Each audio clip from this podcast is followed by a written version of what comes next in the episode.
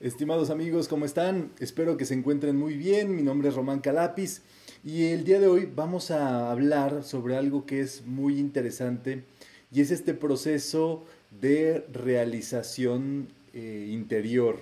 Eh, es muy importante que nosotros nos demos cuenta el proceso que vamos llevando para pasar de diversas etapas en las diversas etapas de la conciencia, del entendimiento y bueno, lo primero que todo ser humano necesitaría realizar es la alegría, trabajar de una forma alegre. La realidad es que eh, vivir alegremente requiere dominio, requiere control, requiere fortaleza mental para ese propósito. Y así después de la alegría pasaríamos a un tramo de felicidad, que es justamente otro lapso, digámoslo así, de entendimiento de una vida eh, feliz, de algo que se acomode, que se vaya amoldando de acuerdo a lo que nosotros vamos deseando. Allí influye muchísimo el mentalismo ya trabajado para después pasar a una etapa que se llamaría la bienaventuranza, que es un estado de gozo, de alegría superior, de éxtasis, digámoslo así, en lo divino, de una felicidad eh, plena en ámbitos superiores. Entonces, tendríamos que nosotros darnos cuenta en ese proceso y lo más importante para lo cual nosotros eh, tocamos todos estos estudios es el proceso de realización de la conciencia divina. ¿Qué es lo divino? Pues lo superior, el, amor, la felicidad, la paz, eh, la prosperidad, todos esos como estados de conciencia. Es de lo que se trata nosotros,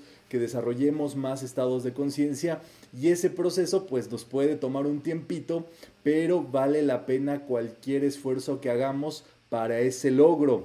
Entonces es por eso que bueno, tenemos todas estas actividades, todas estas fórmulas de estudio en la enseñanza metafísica y esto es de lo que se trata, que vayamos abonando paso a paso en este proceso de concienciación, de darnos cuenta de las cosas y de los procesos e ir avanzando en este tramo.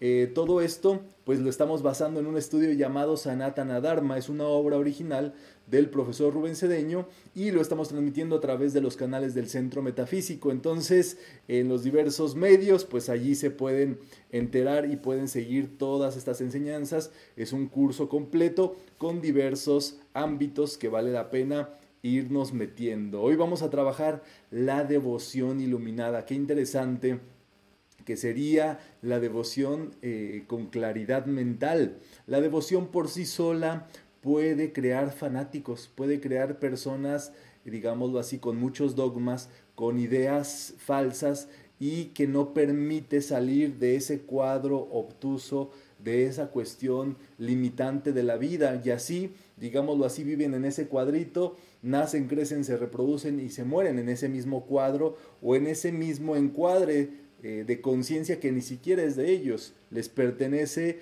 o más bien se los heredaron y por eso siguen con eso, viviendo y haciendo las mismas cosas por tradición.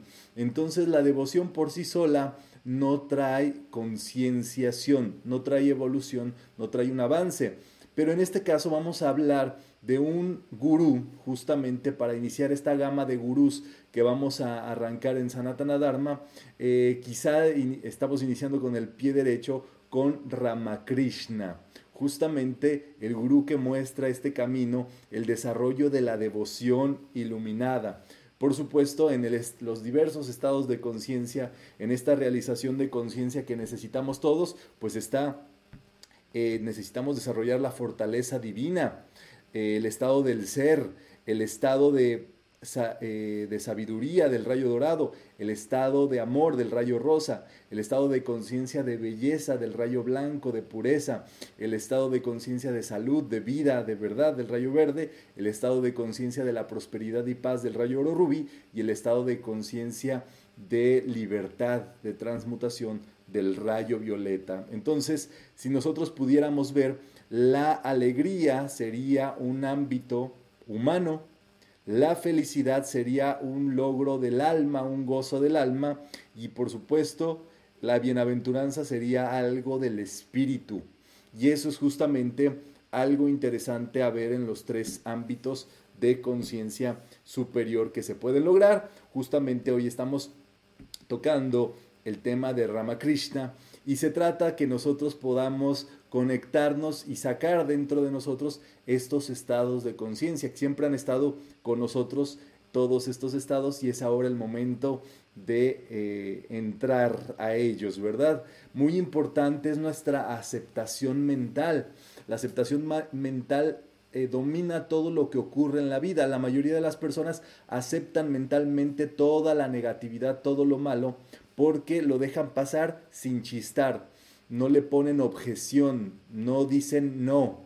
Entonces una noticia negativa, si tú nada más la escuchas y te quedas así como, oh, ok, lo dejas entrar a tu mundo lo aceptas, eso se vuelve una creencia y eso lo empiezas a crear y luego te ocurre a ti, a alguien cercano, y eso por supuesto todo el tiempo tendríamos que estar vigilantes de qué dejamos pasar a nuestra mente, a nuestro mundo, a nuestra vida, porque eso sin lugar a duda nos va a ocurrir. Entonces, eh, por el otro lado, en lo divino, en los ámbitos superiores, tendríamos, como dicen por allí, que creérnosla. Pero creérnosla qué? creernos lo divino, creer que merecemos lo mejor, creer que estamos aquí para vivir solo lo mejor, eh, grandes oportunidades, belleza, eh, prosperidad, salud, éxito, todo eso tendríamos que ser eh, facilotes y a tener una aceptación fácil para todo ello.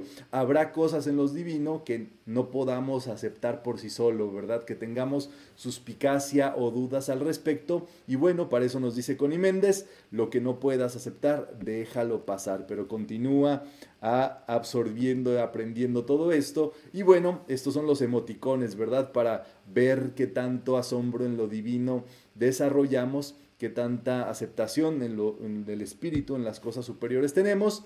Y ahora sí me interesa mucho que me digan si está todo muy bien, si se sienten bien, si se escucha bien, si está eh, todo listo para que podamos tener esta actividad de estudio conjunto el día de hoy.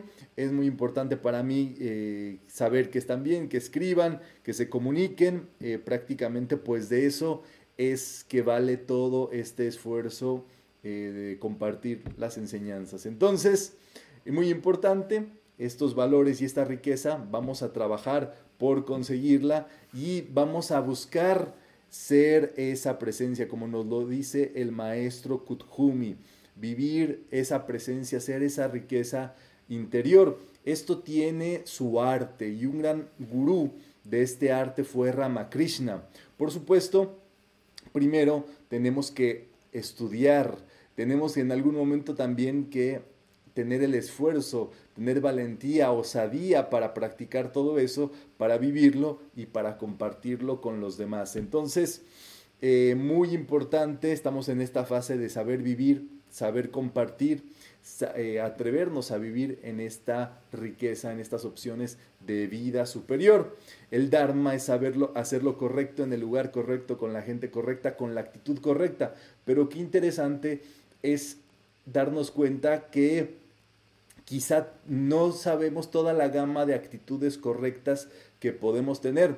Nosotros podemos decir, pues mi actitud correcta es de este modo, pero ¿qué tal si nosotros probáramos un nuevo modo, una nueva actitud para vivir, vivir o para vivenciar eso que tenemos dentro de nosotros. Y eso, por supuesto, que requiere creatividad, requiere eh, apertura para empezar a vivir de este modo superior, que es lo que hemos ido trabajando a lo largo de todas estas actividades. Y es muy importante la acción de este proceso.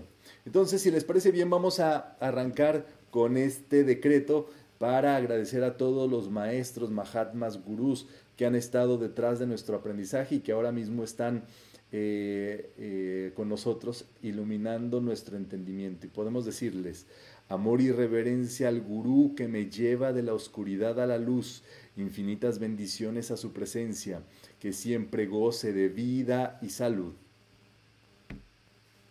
Y aquí tienen al gurú que vamos a estudiar el día de hoy, Ramakrishna.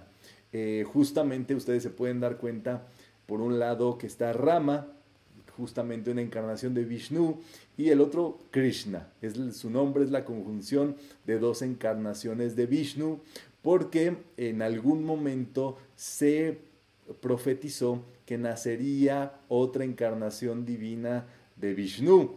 Y en este caso eh, tuvo este, este ser pues la osadía y una vivencia muy interesante. Él provenía de una casta brahmánica, que ustedes saben que es la casta sacerdotal. Entonces es muy entendible eh, que pudiera o que viniera a ser una, una posibilidad o que viniera dentro de esa casta a innovar dentro de todo el ámbito sacerdotal de sabiduría, de entendimiento que había hasta ese momento. La pregunta mágica de esta actividad se trata de esta apertura que tenemos a vivir nuevas situaciones, a abrir nuestro entendimiento, a no estar obtusos, a no cerrarnos conforme pasan los días, los años, los meses de nuestra vida, a no seguir viviendo igual. Y este, se trata de escribir qué tan abierto estamos, qué tan abierto estamos para practicar, representar, actuar o entregarnos a una vivencia o estado de conciencia distinto al que actualmente tenemos y qué hacemos para conseguirlo. La realidad sería la acción. Eh, podemos decir nosotros, no, yo soy súper abierto, yo la verdad siempre estoy este, abierto a nuevas opciones y demás, y no salimos a la calle, nos la pasamos en nuestra casa encerrados, o solamente vamos a los sitios que conocemos, solamente comemos lo que nos gusta, solamente vemos y estamos, eh, digámoslo así, en esa, eh, pues de algún otro modo, razón Obviamente, los estados de conciencia tienen que ver con un proceso, pero la pregunta es verdaderamente, no en un dicho, sino en acción, qué tan abiertos estamos a estas posibilidades. Eh, Ramakrishna nace en Dakshineshwar. Allí justamente es un maestro de la devoción iluminada del sexto rayo oro rubí con radiación del segundo rayo dorado.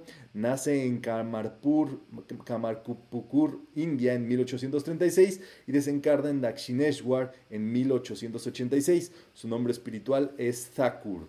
El Evangelio de Sri Ramakrishna es el texto que ustedes pueden eh, conseguir para estudiar todas sus reflexiones en estos ámbitos y eh, es muy importante darnos cuenta de todo este proceso. La valía de Ramakrishna es que él no solamente se informaba, sino que practicó todas las religiones, las filosofías, las opciones disponibles para vivir al momento en el cual él se encontraba allí. Siempre estaba disponible para vivir de un modo distinto. Y es así que en algún momento, justamente eh, para concienciar o para vivenciar cómo era ser o tener la conciencia de la Madre Divina, eh, se vestía de mujer. Así pasó seis meses viviendo, digámoslo así, hasta que se dio cuenta de todo lo que eh, requería la vivencia y la conciencia de ser mujer y entender mejor, en este caso, a sus condiscípulas, a los seres humanos en, este, en una encarnación femenina. También así lo hizo eh, por bastante tiempo representando y viviendo como Hanuman. Hanuman es este adorador de Rama que es justo un, eh, tiene eh, figura o representación de chango o de simio y así vivió él en un árbol durante cuatro meses aproximadamente representando todo esto. También se metió a cristiano y empezó a adorar a Jesús y empezó a entender todo lo que representaba el cristianismo. También eh, lo hizo con la actividad de los musulmanes, toda la filosofía y, no solamente esto. Cuando fue cristiano, Jesús se le presentó, cuando fue eh, musulmán, Mahoma se le presentó y entonces él así no solamente eh, llegaba a un éxtasis de conciencia, sino que logró entender los diversos estados de conciencia de las diversas filosofías, religiones y de la gente que los practica verdaderamente. El conocimiento y la sabiduría sin devoción producen tiranos y la devoción sin conocimiento ni sabiduría genera fanáticos. tremendo. O sea, exceso de conocimiento vuelve a la gente tiránica, que quiera dominar a los otros. Y el exceso de devoción, fanatismo. Entonces la perfecta condición es la de la devoción iluminada, mística y saber en perfecta conjunción. Eh, como les dije, él nace en una profecía justamente de una, un sabio de ese momento y al mismo tiempo su madre, Chandram, Chandramani, tuvo una visión mediante la que se le anunció el nacimiento de un hijo divino que era Ramakrishna. Ella decía que le había penetrado un rayo de luz que la había hecho desfallecer, un rayo azul, y al despertar estaba preñada de Ramakrishna. O sea, él fue hijo de uno de los rayos. El padre de Ramakrishna, llamado Kudiram, de la casta Brahman, muy ortodoxo, eh, tuvo un sueño en el que el señor Vishnu le prometió que nacería como su hijo y le dijo, retomo mi nacimiento para salvar a la humanidad, y así fue. O sea, estamos hablando de eh, otra encarnación divina o de seres que tienen que ver con este, este proceso de encarnación divina, pero sería muy interesante quitarnos todas estas nubes de proféticas y demás y ver las actitudes que tiene un ser despierto y nosotros como contrastarnos, ¿verdad? Como ponernos en una eh, digámoslo así, diapositiva o ponernos en estas transparencias que existían antes, que eran dos láminas transparentes y se conjuntaban y podías ir creando esa conjunción y ver cuánto nosotros tenemos de estas cualidades de Ramakrishna y así hacerlo o buscarlo con cada uno de los gurús, con cada uno de los budas, con cada uno de los santos, con cada uno de los mahatmas que vayamos nosotros a estudiar. Entonces, comenzamos justamente donde él siempre supo que él lo que quería hacer y él quería dedicarse a adorar a la Madre Divina. Desde muy pequeño quería adorar a Dios y pues estaba en la casta correcta para poder hacerlo sin lugar a dudas y eso fue lo que lo llevó en este proceso de concienciación, de entendimiento, de llevar o ir a un estado superior. Y aquí tendríamos que hacernos la pregunta, ¿verdad?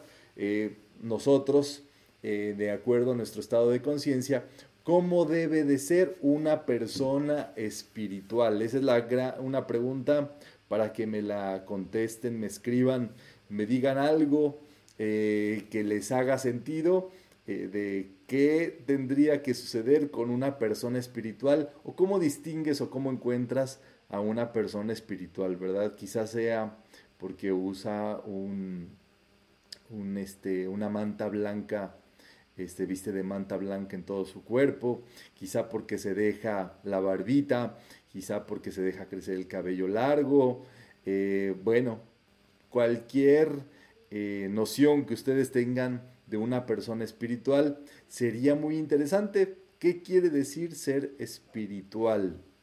Así a bote pronto, lo que ustedes piensen en este sentido, ¿verdad? Dice por acá Anilú, es una persona que trata de expresar cualidades divinas, interesante. Dice Shanida, es una persona que niega ser espiritual.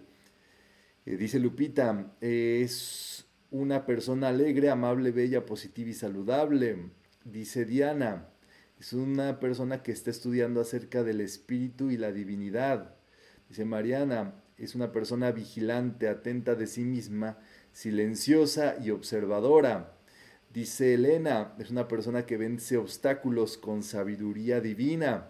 Dice Yerine, es una persona que realiza buenas acciones desprendiéndose del fruto de la acción. Muy interesante, ¿verdad? Todo este proceso de eh, entendimiento. Dice Paz, que por sus frutos les conoceréis. Eh, dice Martín, es alguien que vive de acuerdo a las leyes espirituales, qué interesante. Dice Idalia, procede de manera correcta en la vida. Qué interesante todo lo que están escribiendo. Dice Raiza, que es una persona feliz. Dice Graciela, que es una persona bondadosa, con buenos sentimientos, pensamientos y acciones. Y eh, para eso es una persona espiritual. Dice Nubia, que es la que expresa las cualidades de Dios. Qué interesante todo, ¿verdad? Eh, dice Amanda, por medio de sus acciones, tratando al prójimo como a sí mismo y actuando con amor y discernimiento.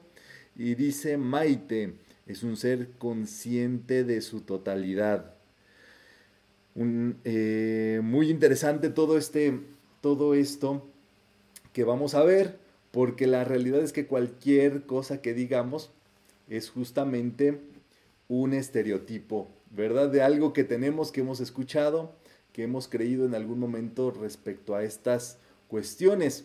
Eh, sin lugar a dudas, tendríamos que ver, ¿verdad? Vamos a empezar a estudiar la gama de los gurús y vamos a ver una diversidad, una gama muy amplia de, cosas que quizá que para nosotros eh, no tienen sentido, pero es justamente esto para que nos demos cuenta de las, de las cosas.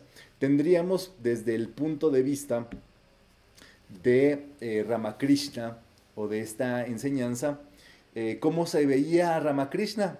Número uno, parecía un verdadero loco, ¿verdad? Nadie de ahí escribió, nadie de los que participó dijo que un loco. Número dos, afeminado en muchas de sus actitudes. Número tres, de expresiones exóticas, excéntrico y con actitudes que cualquiera de las personas comunes que asisten a grupos espirituales criticaría. O sea, muy tremendo, ¿verdad? Eh, tendríamos que ver justamente dentro de estos estereotipos, eh, tendríamos que ver la realidad de las cosas y la realidad es que la espiritualidad de cada uno de nosotros, número uno, es invisible. Siempre eh, comentamos por acá que nunca sabes quién es espiritual, por eso no te pelees con nadie, porque si te peleas con una persona espiritual, cuidado, ¿verdad? Porque eso este, se te devuelve todo lo que le envías. Entonces eso, eh, para empezar, pues no sabemos, ¿verdad? Caras vemos, espiritualidad no sabemos. Pero por el otro lado, y desde un ámbito interno, y quizá el día de hoy, en la aproximación eh, a Ramakrishna, tendríamos que ver que una persona espiritual es una persona que busca la autoconciencia o la autoconcienciación. ¿Qué quiere decir esto? Que se empieza a, dar cuenta o que empieza a ver eh, y a vivir desde distintos ámbitos, su vida desde distintos ámbitos de conciencia. Entonces, si es necesario para conseguir el entendimiento de la feminidad, vestirse de mujer seis meses, Ramakrishna lo hacía. Qué interesante eso para lograr la conciencia de qué se trata verdaderamente ese sentido. Eh, por supuesto, Vamos a ver más. La, mala vida de la gente a Ramakrishna no lo espantaba, al contrario, él quería comprenderlos.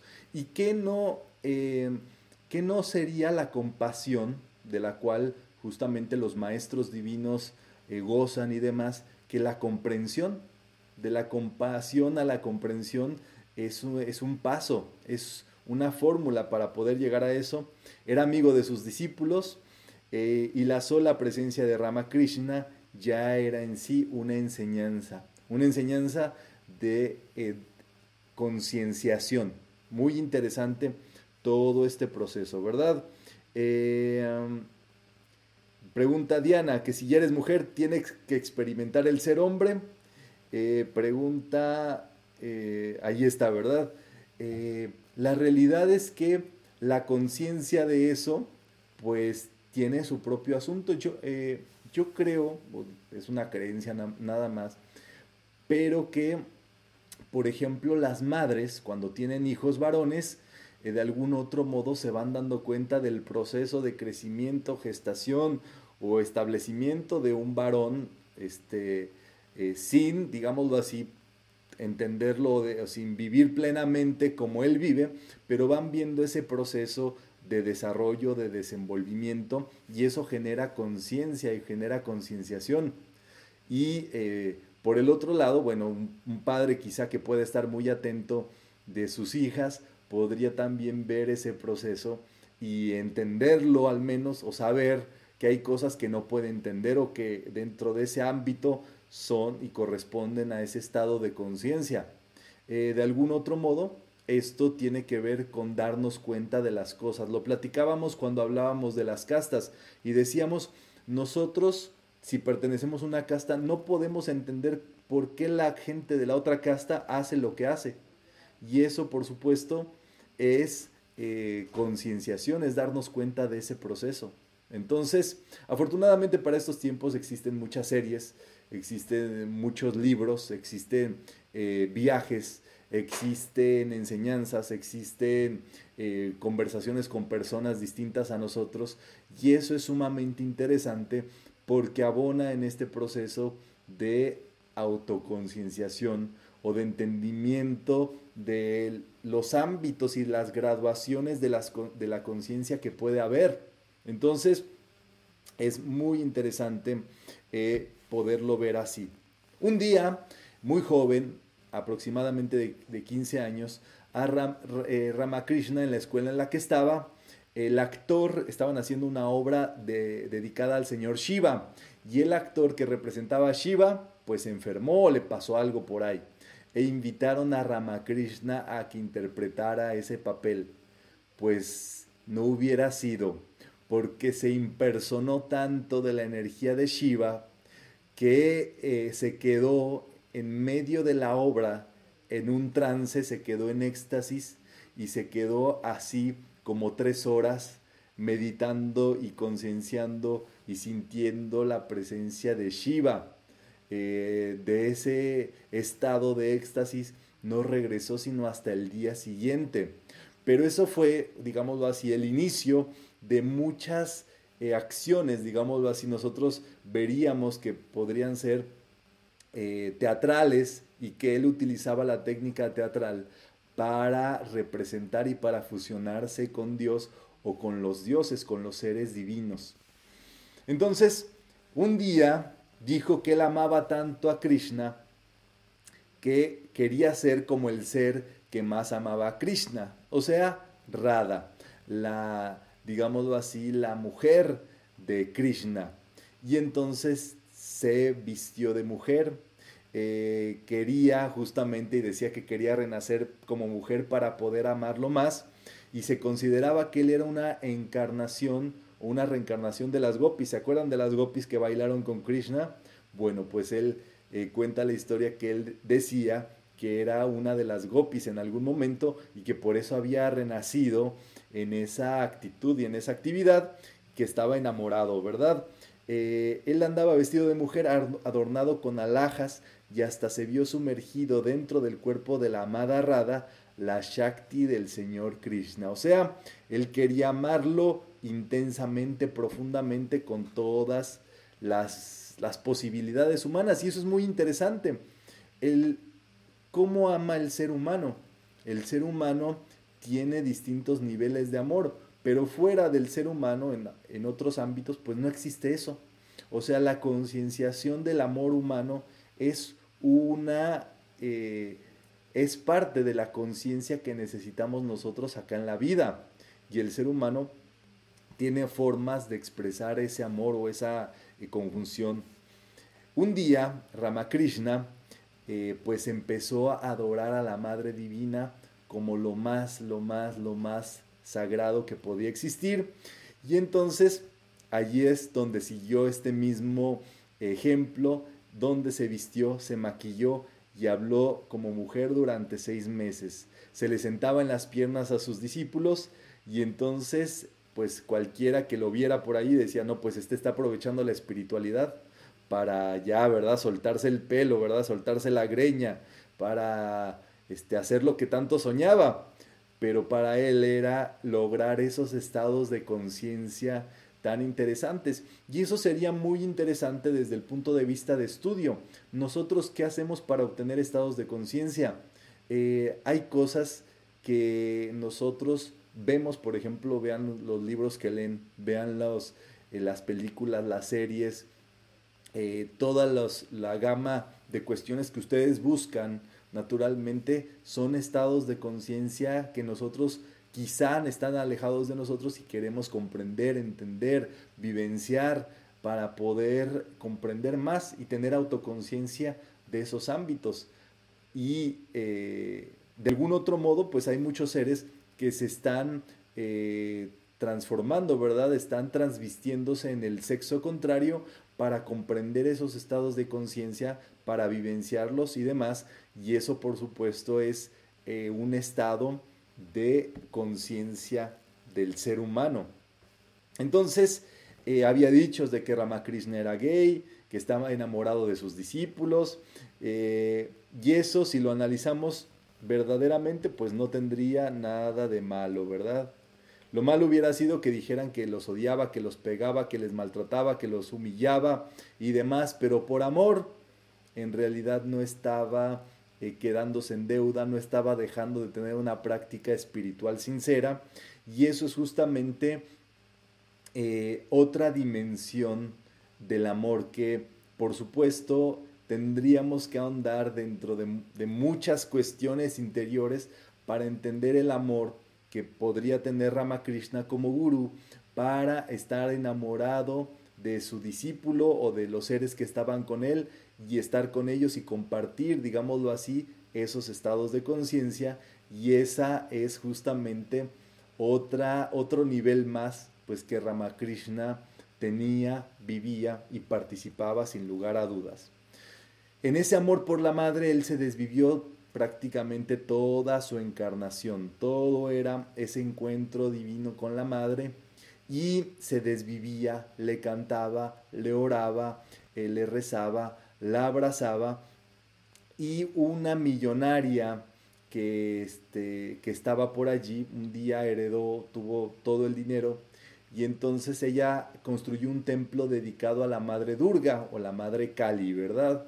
Y ella tenía un sacerdote por allí este, que estaba en el templo y eh, la una de las estatuas del templo eh, donde estaba Krishna representado ya se le había roto una patita y entonces pues querían reemplazarlo ya ese Krishna por otro Krishna.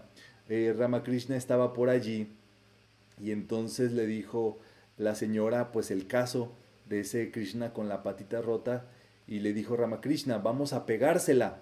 Dice, ¿cómo crees que se la van a pegar? Sí, tú a un ser querido que se rompe una pata, ¿lo tirarías a la basura? ¿O buscarías que se recuperara, le harías cuidados, lo tratarías lindo para que se pusiera bien?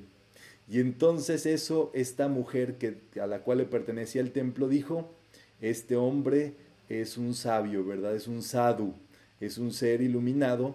Y entonces eh, él debería de ser el sacerdote del templo que yo tengo dedicado a la Madre Kali. Y así fue. Y entonces Ramakrishna se dedicaba a cuidar a la Madre Kali todo el día. Así, justamente, eh, como, pues, como su, su, ser más querido y adorado. Esta millonaria se llamaba Rani Rashmoni.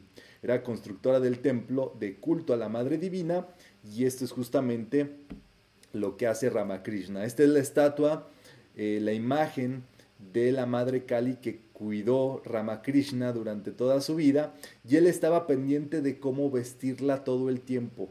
Estaba eh, pendiente ahora sí que de su maquillaje, que de su vestuario, que de sus argollas, que de sus alhajas, que de todo lo que usaba y la tenía siempre al 100% le cantaba, la arrullaba, le oraba, le decretaba, hablaba con ella, la consideraba, eh, consideraba lo máximo, lo máximo que podía, podía suceder, que por cierto, esta es una imagen del de, eh, profesor Rubén Cedeño que él ha sacado justamente. Entonces, este templo sigue existiendo y está allí eh, dedicado y consagrado a la Madre Cali. Bueno, pues no hubiera sido porque en esa, en esa entrega justo que tenía eh, Ramakrishna por la Madre Kali, un día la Madre Kali se personificó y se presentó con él y habló con él y jugó con él y todo con él. Pues eso fue para él un arrobamiento, un contacto eh, que eh, le marcó para toda su vida. Entonces la primera obligación que tuvo Ramakrishna fue la de vestir y adornar a la madre. Él estaba desesperado en anhelo divino y un día de eh, que quería ver a la madre, quería estar con ella y demás, se intentó quitar la vida. Y allí es justamente cuando la madre Kali aparece con él.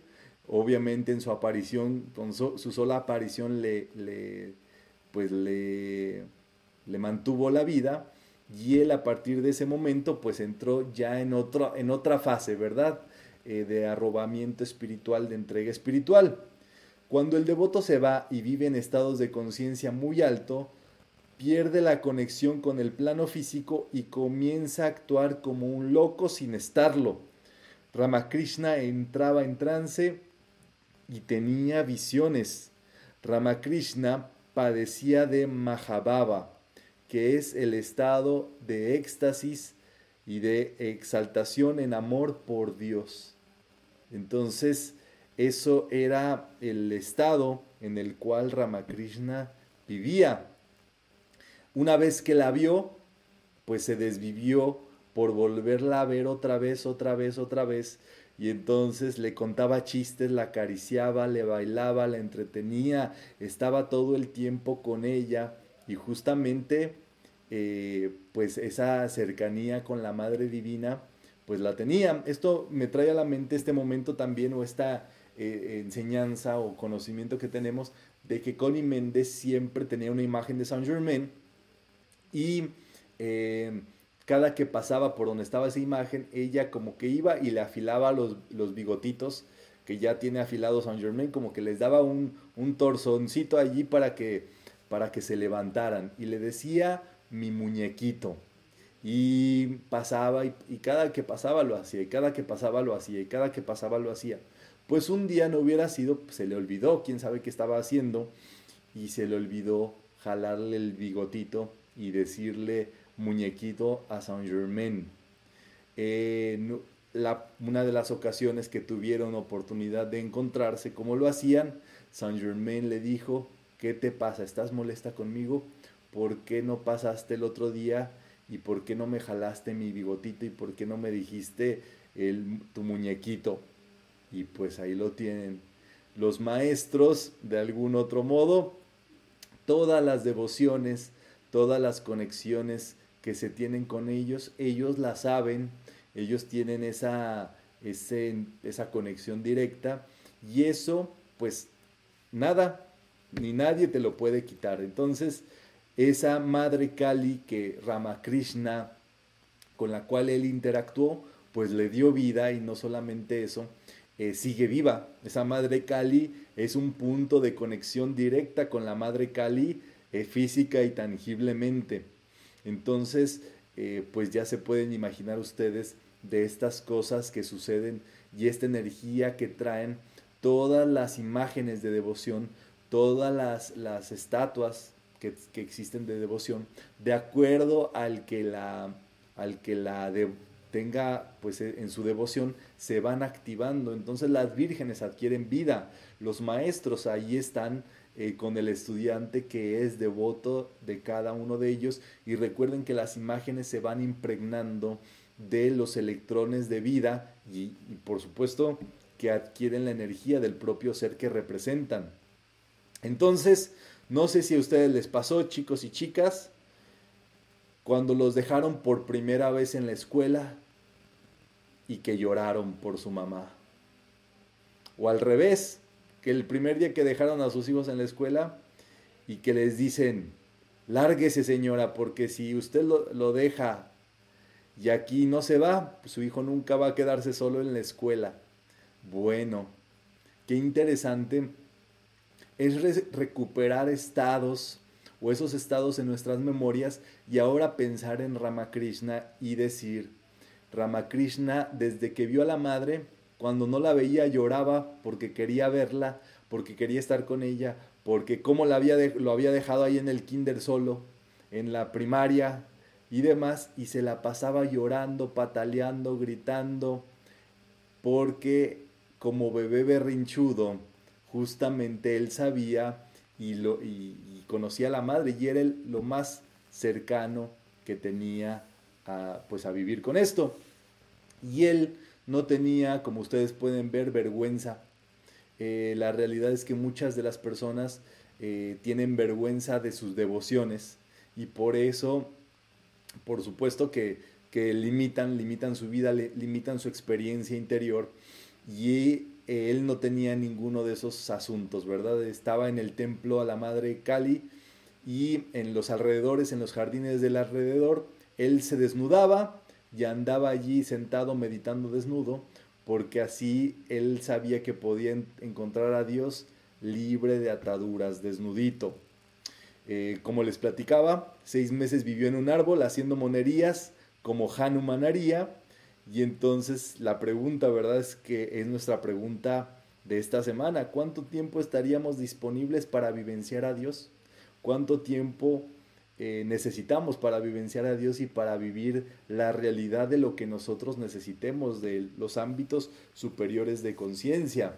Y eso es justamente lo que Ramakrishna, en lo cual se volvió maestro, se volvió, eh, empezó a entender a la Madre Divina y empezó a vivir con ella y empezó a invocarla y empezó a vivir de un modo superior a cada instante. Entonces, pues ya no cabe destacar que todos lo veían como un loco. Eh, y entonces, pues la pregunta sería, ¿verdad? ¿Cómo se cura la locura divina? A ver si alguien tiene allí alguna solución para recomendarle a Ramakrishna o alguien que presente esos estados, ¿verdad? En este, en este momento, ¿verdad? Eh, pregunta Elena, ¿dónde se encuentra el templo a la Madre Kali? Se llama Dakshineshwar, donde está ese templo. Em, dice Amanda que hay veces que las estatuas de santos parecen sonreírnos o hablarnos con su mirada. Sí, Sí, sí parece que se, que se sonríen, ¿verdad? Los volteas a ver de pronto y ya están distintas. Eh, dice Diana que se tienen vergüenza por prejuicios y por la atención a lo externo y a lo interno. Entonces, qué interesante, ¿verdad? Dice por acá. Em, preguntan, ¿verdad? Que si es válido anhelar la muerte para conectar con nuestro verdadero mundo. Eh, pues sería una muerte psicológica. Esto es muy interesante entenderlo desde el ámbito de la conciencia, de por qué nosotros queremos lo que queremos y cómo, eh, lo, dice, lo dice Ramakrishna, la gente llora por trabajos, por dinero, por pérdidas materiales, por una pareja y pregunta, ¿tú has visto a alguien llorar por Dios? Y continúa diciendo, el que logre llorar por Dios o el que llore por Dios, Dios le va a dar todo lo que ese ser necesite y se va a encontrar con Dios. Sin lugar a dudas, es algo que diría Jesús, ¿se acuerdan? Bienaventurados los que lloran, eh, los que sufren, etcétera, etcétera, porque hay que vivir como bebés berrinchudos. Esto lo sabe el Sanatana Dharma, eh, esto lo sabe para Mahansa Yogananda.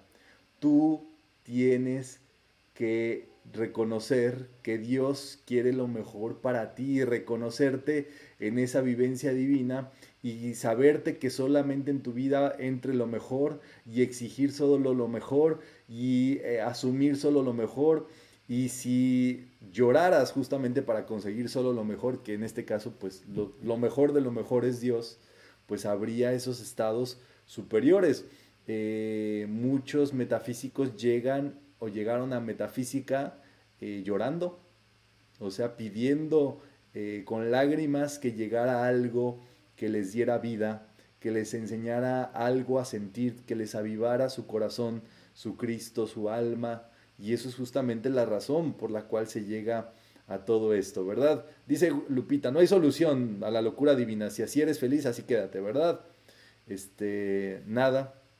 Pues intentaron de todo, le rentaron un día unas prostitutas para ver si, no, pues ahí le va, le va a bajar, ¿verdad?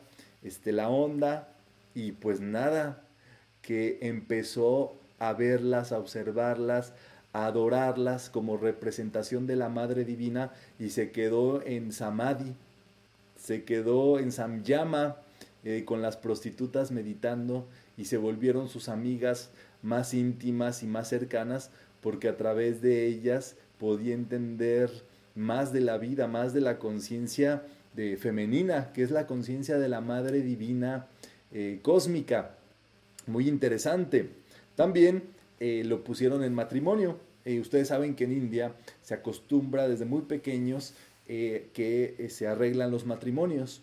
Y dato curioso, los matrimonios que más duran en el mundo son los matrimonios arreglados. Eso sería otro tema de otra conversación.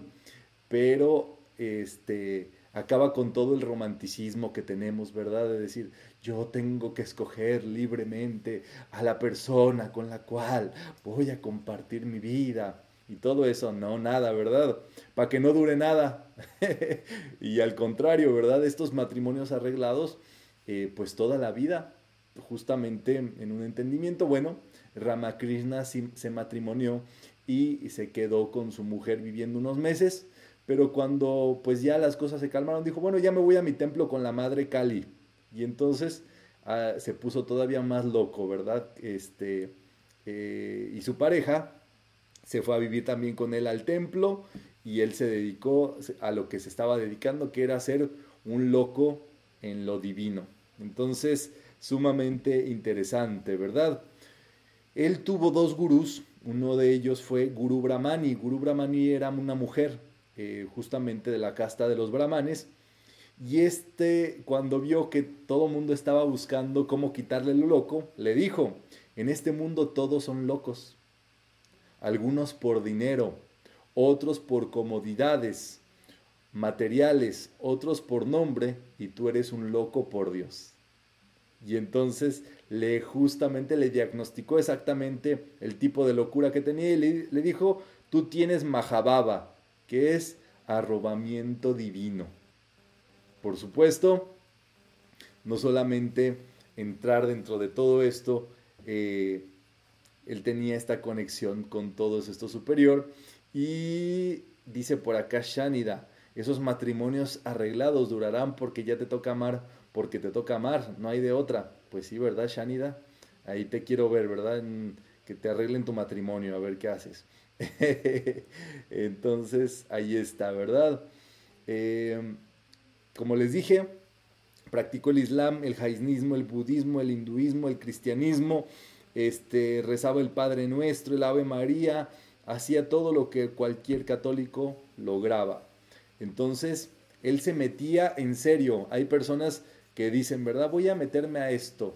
Y, al día ya se salen, ¿verdad?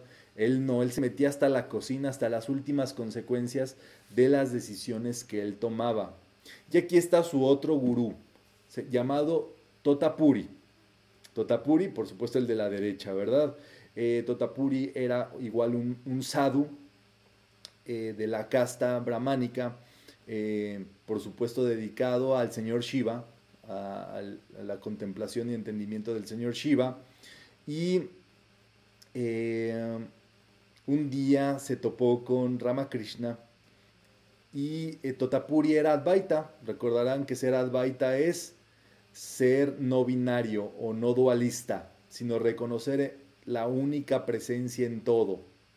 Y entonces Totapuri eh, se acercó con Ramakrishna y lo empezó a guiar a la conciencia Advaita justamente para perseguir el aspecto único de Dios como para Brahman. Qué interesante se pone esto.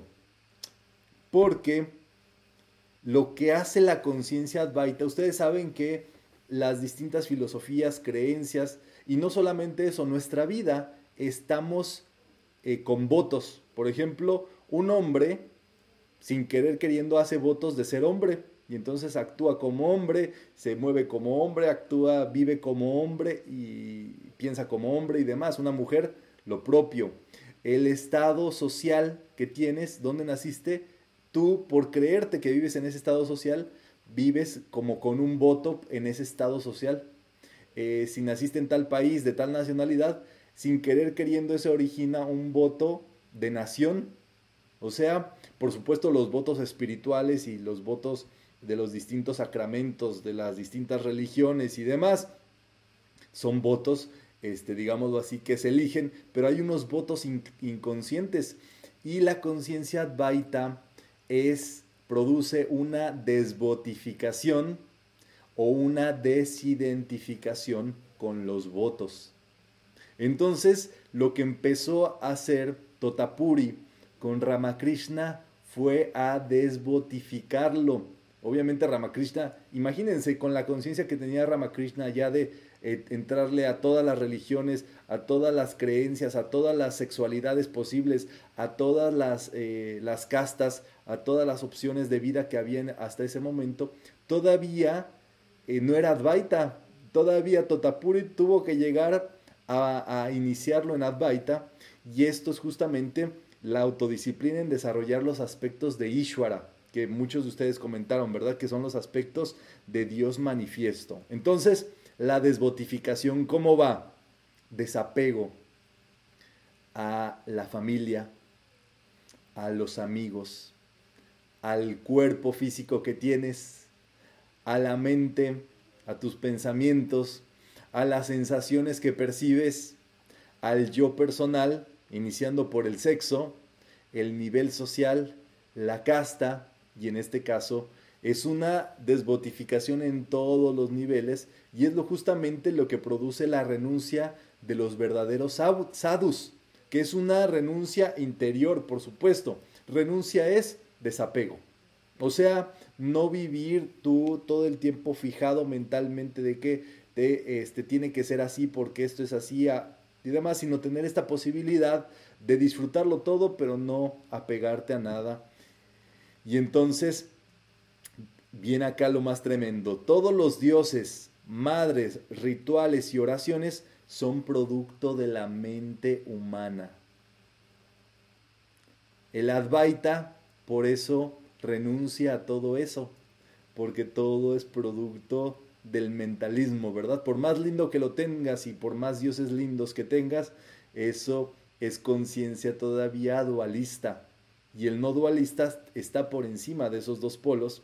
Y es allí donde a Ramakrishna se le da esta túnica oro rubí de la renuncia y eh, Totapuri lo coloca en la conciencia Advaita.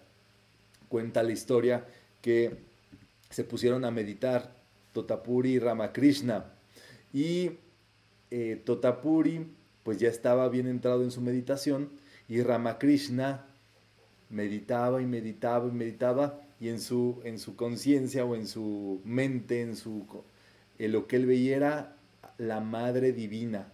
Y él veía a la Madre Divina allí y pues ustedes saben, él era adorador de la Madre Divina y se quedó embelesado todavía en la meditación de la Madre Divina y pues Totapuri se dio cuenta de eso, de que no podía él llegar a, una conciencia advaita porque se quedaba con la Madre Divina. Y la Madre Divina pues es la dualidad femenina, si queremos verlo de ese modo. Totapuri tomó un cristal que tenía ahí al lado, volteó a ver y se lo clavó aquí en el entrecejo a Ramakrishna. Y entonces le dijo, concéntrate aquí, en el entrecejo. Por supuesto, se quedó, e, entró en un trance profundo Ramakrishna, donde se le volvió a presentar la Madre Divina y algo por atrás le dijo, atraviésala.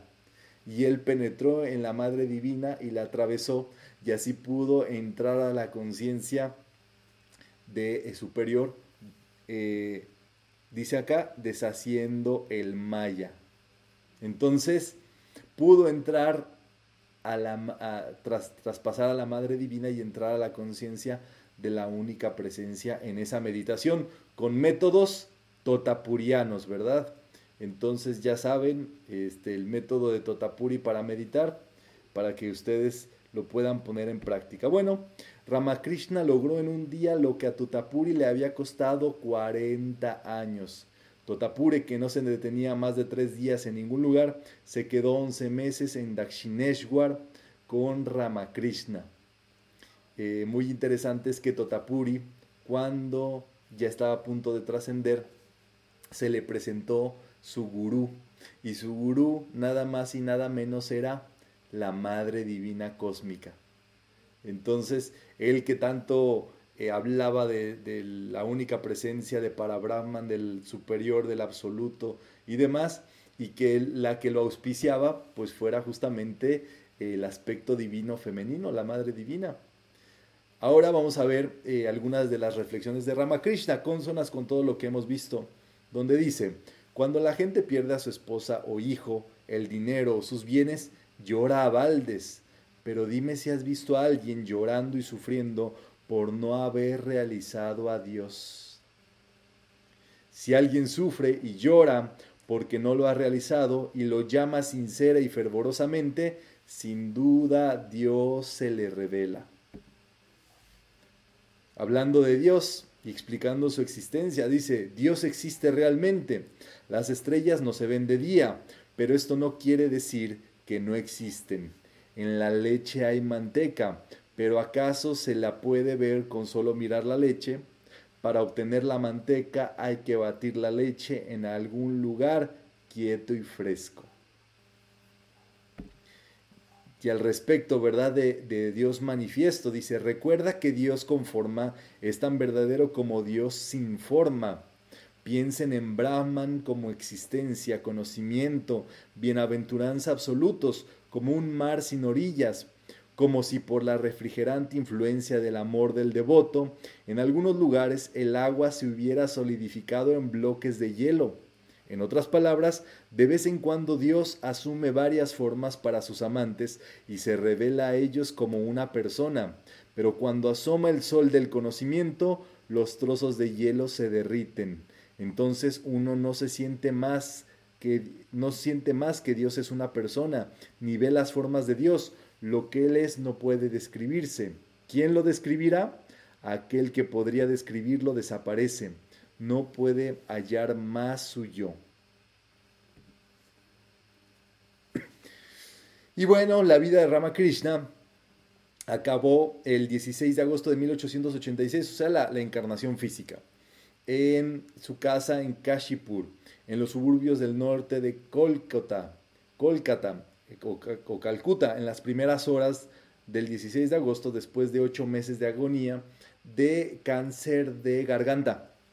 Eh, cuando le preguntaban, ¿por qué no utilizas todo el conocimiento divino que tienes para curarte, Ramakrishna?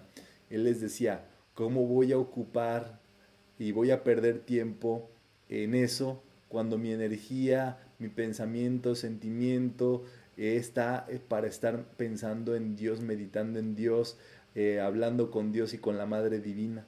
Y entonces él decidió usar justamente su energía que tenía para seguir adorando a la Madre Divina. Y él entraba en Nirvi Kalpa Samadhi, hacía contacto con el Absoluto y con la Divina Madre para comunicar después esa instrucción a sus discípulos. Todo el que se pliega a las enseñanzas de devoción iluminada de Ramakrishna tendrá como final en su sendero la fusión con el absoluto y el sagrado corazón de la Madre Divina. Eh, hay películas por allí de Ramakrishna, la verdad es que vi eh, que la mayoría de ellas pues estaban por supuesto en, idioma hindi y eh, con letreros en inglés, pero si encuentran una que tenga español pues también la mandan allí para que todo el mundo se entere y la, y la vea, ¿verdad? Bueno, esta es la pregunta de la actividad pasada. Eh, ya en breve les ponemos la de esta, pero si hay dudas, pues es el momento para resolverlas, eh, que puedan tener todo más clarito eh, de acuerdo a lo que hemos visto el día de hoy. Entonces, vamos a checar por acá acerca de Ramakrishna.